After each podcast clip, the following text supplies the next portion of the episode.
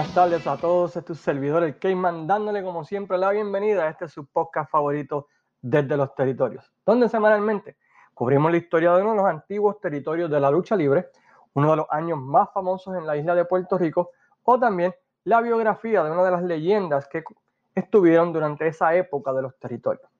Esta semana estaremos hablando de una de las grandes guerras por un territorio en la historia de este deporte. Si ustedes creían que los Monday Night Wars fueron graves, porque IWA versus WWC fue tremendo. Tienen que escuchar la historia de la batalla por la ciudad de Atlanta, que hubiese hecho orgulloso a Tony Soprano, a Michael Corleone, a los Goodfellows, a cualquier mafioso. Hubiesen visto esta batalla y hubiesen dicho contra, ni yo haría eso. Pero antes de comenzar el podcast de esta semana, queremos agradecer a las siguientes páginas por siempre compartir y darle share podcast semanalmente y agradecemos a cada uno de ellos su apoyo desde el primer día. Entre ellos, la empresa número uno de Florida, Pride of Wrestling. Ellos tienen, están en su pick ahora mismo, están demostrando por qué son la mejor empresa. Vayan a su página en Facebook, denle like en lo que está haciendo Robbie Joe Medina con Pride of Wrestling. La página de mi amigo Frank Vélez, Fiebre Wrestling, presentando la lucha libre de un modo humorístico. Vayan allí, disfruten de las loqueras que saca Frank Vélez cubriendo el mundo de la lucha libre mi amigo Javier Rodríguez y Museo Historia de la Lucha Libre Puertorriqueña, conservando lo que es la historia de la lucha libre en Puerto Rico, agradeciendo su trabajo que hacen semanalmente. Vayan allá y visiten a los buenos amigos ¿verdad? de esa página. Juan González y lo mejor de la lucha, realmente el top 10, top 20 de la era moderna, era antigua, las mejores luchas de cierto luchador. Vayan allí y verán la lucha libre de una manera súper positiva.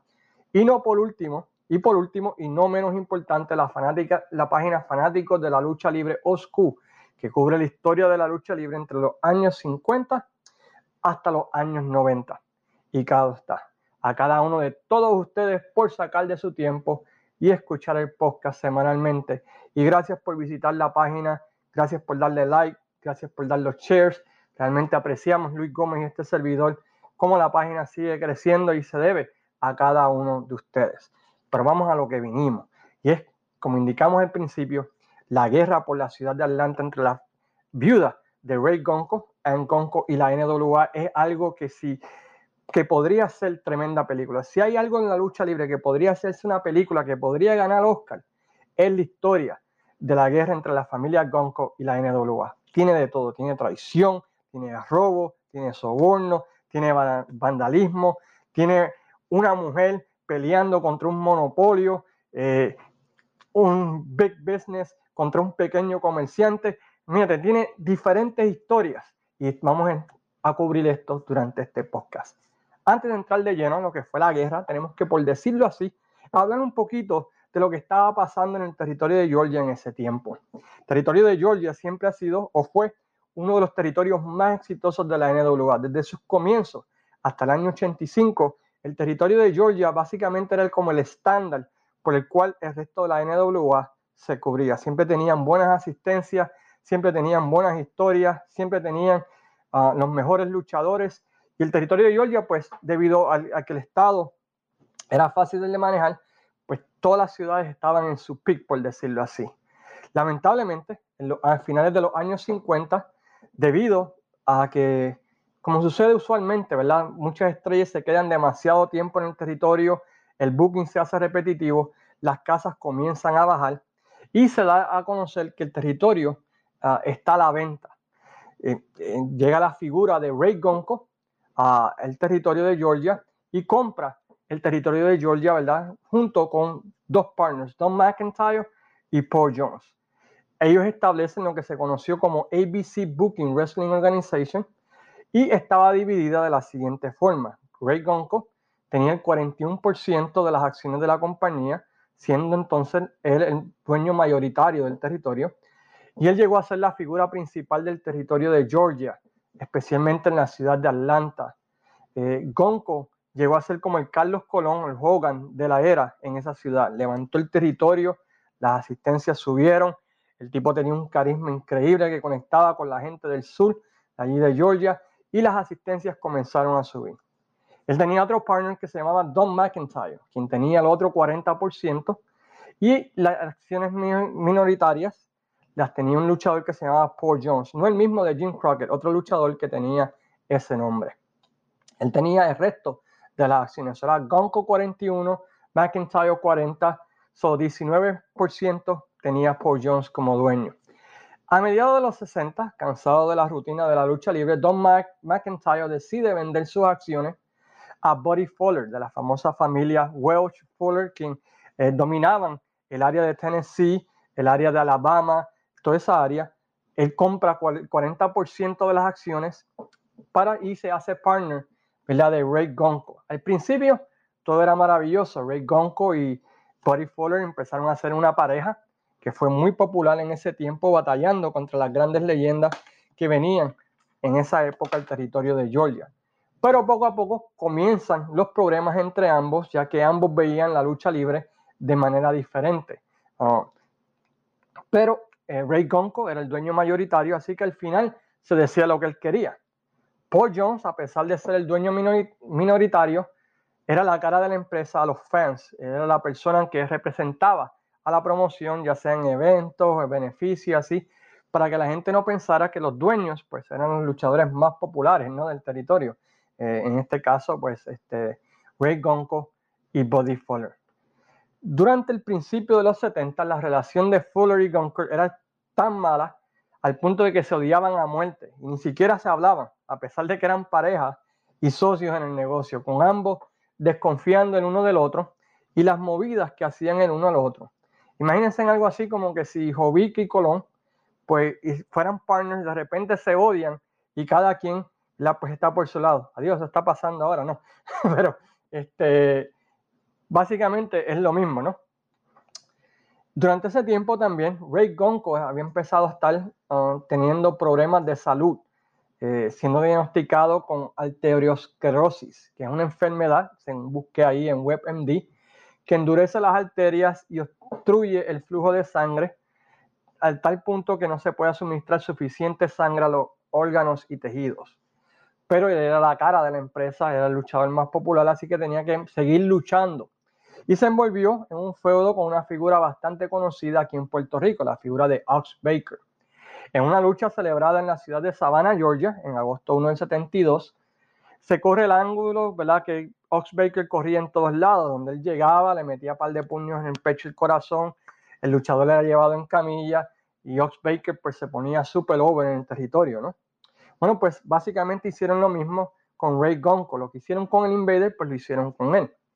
En el camerino, luego de tomar un baño, Gonco estaba hablando con otros luchadores y promotores del área, cuando de repente cae inconsciente y más adelante en esa noche fallece debido a que había sufrido un hematoma en el corazón, debido a que primero, sinceramente, no debía haber estado en el ring por la enfermedad que tenía y se rumora, ¿verdad? También causado, ¿verdad? Por los golpes de Baker que no debieron ayudarlo, ¿no? Este, pero esos son otros 20 pesos. Mayormente se debió a su enfermedad de la arteriosclerosis, ¿verdad? Que, le afectó en ese momento. Interesantemente, pues se hace el proceso, ¿verdad? Del funeral donde vienen delegados de toda la NWA. Por algo interesante sucede mientras está ocurriendo el funeral. Buddy Fuller, mientras está celebrando el funeral, según el libro de Jody Hamilton, Assassin, The Man Behind the Mask, que agradezco a Miguel Rodríguez que me haya recomendado y recomiendo a todos ustedes que lo compren, pero ayer ese libro está fenomenal. Pues en ese libro, Jody Hamilton menciona que Buddy Fuller Eddie Grant, quien era el encargado del territorio de, eh, de Florida, Lester Welsh, quien era encargado del territorio de Tennessee, o South, Southeastern, como se le llamaba, y Paul Jones, se empezaron a reunir planeando cómo sacar a la familia Gonco del panorama. Cuando la viuda, eh, cuando se le pregunta a la viuda qué va a hacer, Anne Gonco menciona que ella quiere continuar con sus acciones. Esto lleva, ¿verdad? Pues a que este grupo de cuatro promotores inmediatamente cierran a sus espaldas lo que se llama como ABC Booking, Booking Wrestling Organization y crean una nueva empresa llamada Mid-South Sports Inc.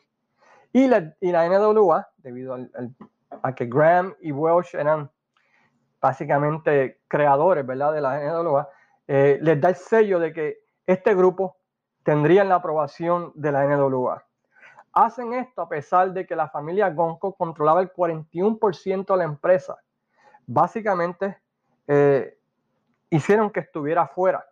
La tradición o el acuerdo, lo que decían las reglas de la NWA durante ese tiempo, es que cuando un promotor que fuera parte de la NWA falleciera o no pudiera continuar en el negocio, sus socios primero tratarían de comprar las acciones de la familia del fallecido o les darían un porcentaje de la compañía esta, básicamente diciendo, mira, pues la compañía vale tanto, esta es tu parte y cada quien por su lado. Pero esta gente no hizo nada de eso. Al contrario, básicamente aprovecharon la oportunidad y dejaron a la familia Gonco en la calle sin nada y sin dinero recuperado de lo que habían ganado o invertido en el territorio. Recuerden, el territorio de Georgia estaba en el piso, Gonco lo levantó, Gonco lo puso otra vez en el mapa y básicamente esta gente aprovechó el momento ¿verdad? que este hombre murió para desligarse completamente de la familia y dejarlos sin nada. Angonco, quien era la viuda, indicó que ella seguía, quería controlar sus acciones y comienza, cuando ella ve que la NWA básicamente le da la espalda, la traiciona a ella y a su familia, no le dan lo que él se merece, ella decide comenzar una guerra por la ciudad de Atlanta que duró dos años. Angonco era una mujer hermosa, era una modelo, también estaba encargada de trabajar en hoteles, ella abre la empresa llamada All South Wrestling Alliance y se va en contra de la NWA y Midsize Sports. Interesantemente, Conco tenía el vaqueo de una de las figuras más importantes en la ciudad de Atlanta durante ese tiempo, la figura de Ted Turner, quien llegamos a conocer, ¿verdad? Como el dueño de TBS, CNN, TNT, quien va a la NWA y le indica esto, mira, ustedes tienen que hacer bien por ella, o lo que ustedes hicieron ni yo lo haría. Ustedes son unos perros, ¿sabes? Ustedes bregaron mal con ella y ustedes tienen que arreglar la situación con ella. La NWA trata, pero lo trata de una manera bien estúpida. Básicamente, ¿verdad? Pues burlándose de ella y dándole una oferta que es suficientemente ridícula que nadie la aceptaría. Y con ello ellos pensaron, bueno, nosotros tratamos. Y al final, pues deciden, olvídate, vamos a sacarla de la lucha libre. Esto lleva a que en noviembre 20 del 72, en Gonco, con una mujer enojada, y justamente, y tú no quieres enojar a una mujer, todos nosotros que estamos casados entendemos eso, se vaya a todas contra la NWA usando todos los poderes que ella tiene a su mano. Ella es una persona que era influyente en la ciudad de Atlanta. Lo primero que hace es que se lleva a quien era el booker del territorio de Georgia, Tom Renesto, para su empresa. Tom Renesto es conocido en la isla de Puerto Rico, ¿verdad? con la WC como luchador, como comisionado y así por el estilo. Y el tipo en los 70 era un genio del Booker. Segundo, le preguntan a los luchadores cuánto estaban haciendo, ¿verdad? Con Mid-South Sports o con el territorio de la NWA. Cuando ellos le dicen, ah, estamos ganando 200, 300, todo depende de la casa, pues ella decide, olvídate, yo les voy a dar un contrato garantizado, como mínimo 500 dólares a la semana lo que era en 1972 tremenda cantidad de dinero. Es una gran cantidad si lo transferimos al dinero de hoy en día. Sería casi 3.200 dólares por semana garantizado como mínimo. Eso es lo que iban a ganar. Esto lleva a que 25 de los luchadores que estaban trabajando para Mid-South básicamente renuncien y se vayan con Angonco, dejando a Mid-South Sport básicamente con nadie. Palm Armstrong, los Fullers y los luchadores, ¿verdad? Bajitos de, de openings, dejando la NWA pelada de luchadores. Tercero, consigue un contrato con Ted Turner para transmitir la lucha en el mejor canal de Atlanta, el canal 17, que luego se convirtió en el canal TBS Superstation. Y usando sus influencias políticas y todo lo demás, se llevó también exclusividad en las arenas de más importancia en el estado, básicamente haciendo que la NWA tuviese que correr en los estadios más chicos de la ciudad. Recuerden, nunca enojen una mujer y más una mujer que tiene dinero y una mujer que tiene poder. La NWA contrarresta esto, ah, demandando a Ted Turner porque anteriormente habían tenido un contrato con ellos y llegan a un acuerdo donde entonces ambos programas de, de televisión y de lucha se transmitían en el mismo canal. Como decir, la igua de 12 a 1 y Capitol de 1 a 2. Así de loco se veía la cosa, ¿verdad? La competencia una detrás de la otra. Pero Gonco tenía a Tom Renesto y han parado en el excelente booking de él y con un luchador que estaba super over, un draw en la comunidad afroamericana, la figura de Thunderbolt Patterson y un roster con Ernie Ladd, Ox Baker, Eric the Red, Los Assassins, Dick Stenberg, entre otros. La promoción de Gonco estaba llenando las arenas, con Patterson en un momento llenando el Civic Auditorium, que era la arena más grande de la ciudad de Atlanta, 13 semanas corridas como estelar. Mientras la NWA se encontraba básicamente recibiendo golpes, básicamente, ¿verdad? Pues teniendo que figurar qué diálogo van a hacer, porque esta mujer les está dando duro y los está acabando. Básicamente fue parecido a como estaba la Igua, que tenía a WC contra la pared y tenían a la NWA perdiendo dinero. ¿So qué hace la NWA? Pues más sabe el diablo por, por viejo que por diablo, ¿no? A los varios meses, la NWA comienza a enviarle comunicado a los luchadores que estaban trabajando en la promoción de Gonco diciéndoles, mira, piensen en su futuro, ya que si no abandonan la promoción, van a ser baneados y ningún otro promotor les daría trabajo. Luchadores como Tim Gohan, Ernie Ladd, Scandor Albert, Cowboy Boy Ellis, José Lotario, uh, The Gladiator, Dick Steinberg, Max Marlboro, entre otros, fueron visitados en sus casas, confrontados en el aeropuerto o en restaurantes, básicamente indicándoles que tenían una de dos o dejaban de trabajar para Gonco o no iban a recibir una oportunidad para trabajar en ninguno de los territorios de la NWA. La presión fue aumentando. Primero se lo decían, como decimos, nice, mira, yo tú, ¿verdad? Te voy a dar un consejo, ¿verdad? Tú. Pero ya para el final era como la mafia, ¿verdad? Incluyendo algunos de los luchadores, recibiendo eh, notificación de que si no renunciaban se iban a revelar secretos que ellos tenían, ya sea al público a sus esposas o a la prensa. Mira, yo tengo estas fotitos tuyas aquí bien comprometedoras. Tú no quieres que tu esposa sepa eso, ¿verdad? O mira, yo sé que tú eres homosexual. Si tú no quieres que nadie sepa eso, la prensa sepa eso, ¿verdad? Pues, ¿qué tal si te vienes con nosotros? Tom Renesto fue confrontado y le ofrecieron inclusive acciones en la NWA si renunciaba a la promoción de Gonco. Más adelante, mientras estaba haciendo un caso para batallar ¿verdad? con la NWA, los abogados de Gonco encontraron que 17 luchadores que trabajaron con ella fueron baneados o black ball por la NWA debido a ser leales. Y eso era duro, porque en aquellos tiempos un luchador permanecía en un territorio uno o dos años y luego, ¿verdad? Pues brincaba a otro. Imagínense no tener un lugar para donde trabajar. Eh, y eso pues hacía la situación difícil para estos luchadores, ¿verdad? Con la presión que les estaba dando la NWA. Aunque por los primeros 12 meses la NWA estaba perdiendo, no eran la NWA por nada. Y lo que empezaron a hacer fue enviar a todos los estelaristas de todos los territorios a Atlanta y a Georgia y hacer lo que se llamaban supercars para tumbar a Gonco.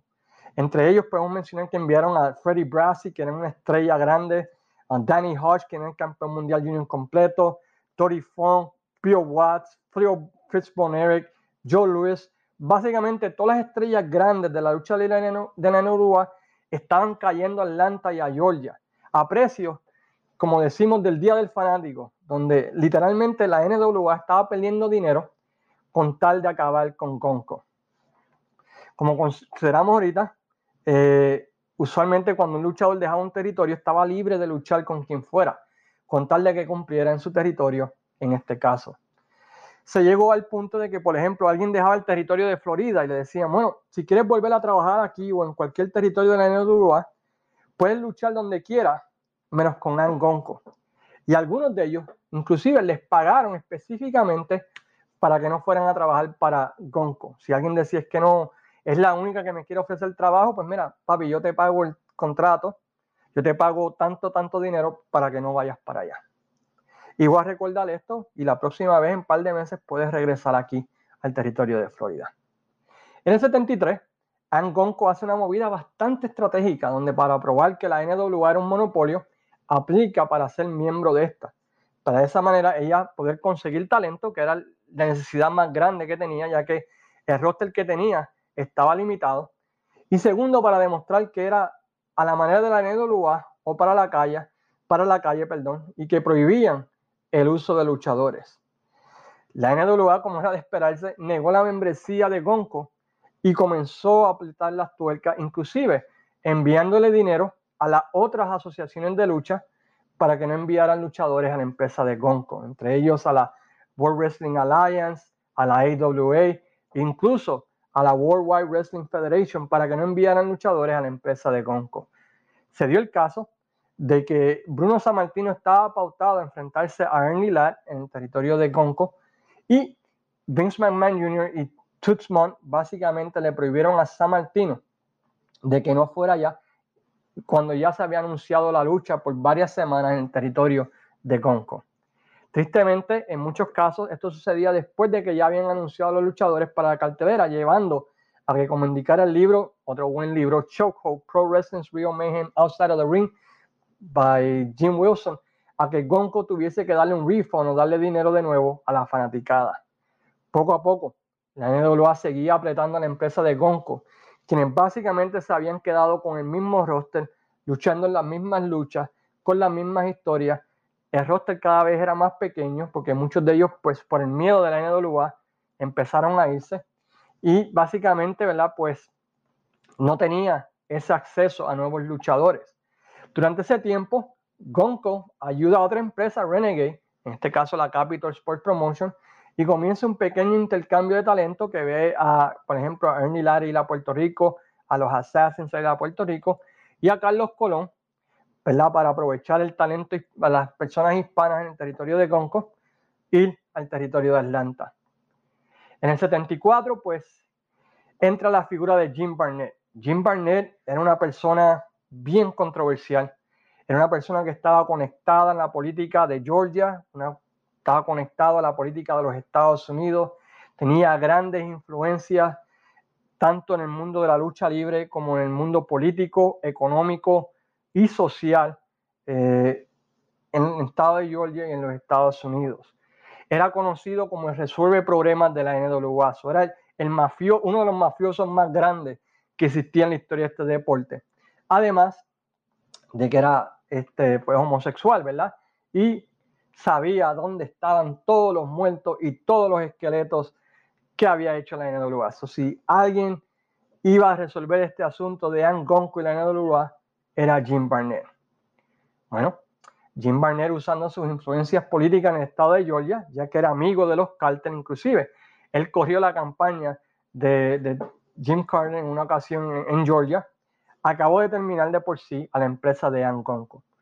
Lo primero que hizo en términos claros fue prohibir a las arenas más importantes de Atlanta que le rentaran el local a Anconco, usando sus influencias con la comisión, utilizando sobornos, pago de dinero, influencias que tenía, eh, hizo la vida imposible para que Anconco pudiera conseguir un estadio.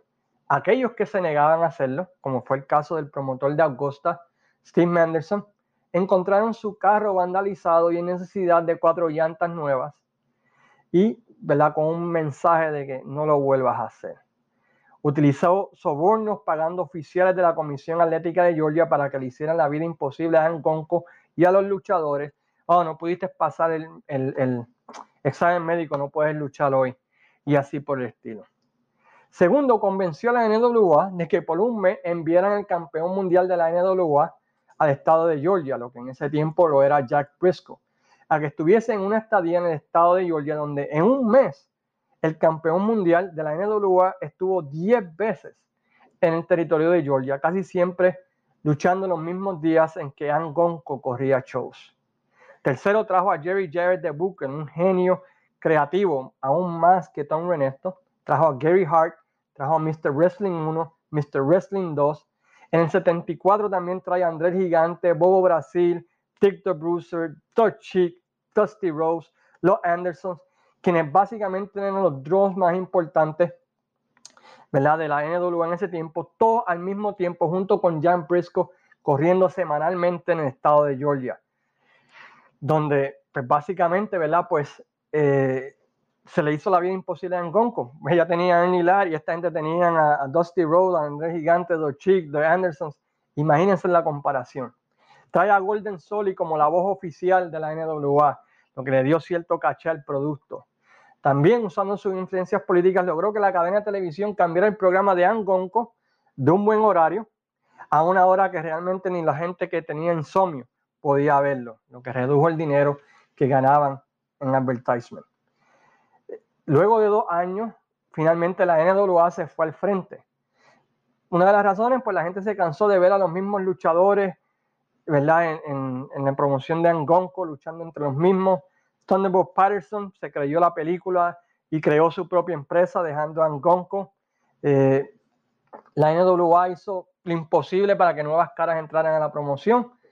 La NWA gastó dinero como loco y usó sus influencias políticas y usó el dinero y usó el dinero para ganarle a Angonco. Y tú no puedes competir contra el dinero. Eventualmente el que tenga el dinero va a ganar. Finalmente, en noviembre del 74, luego de dos años de intensa pelea, Angonco recibe una oferta de Jim Barnett para que venda la, la compañía de ella y recupere el dinero perdido.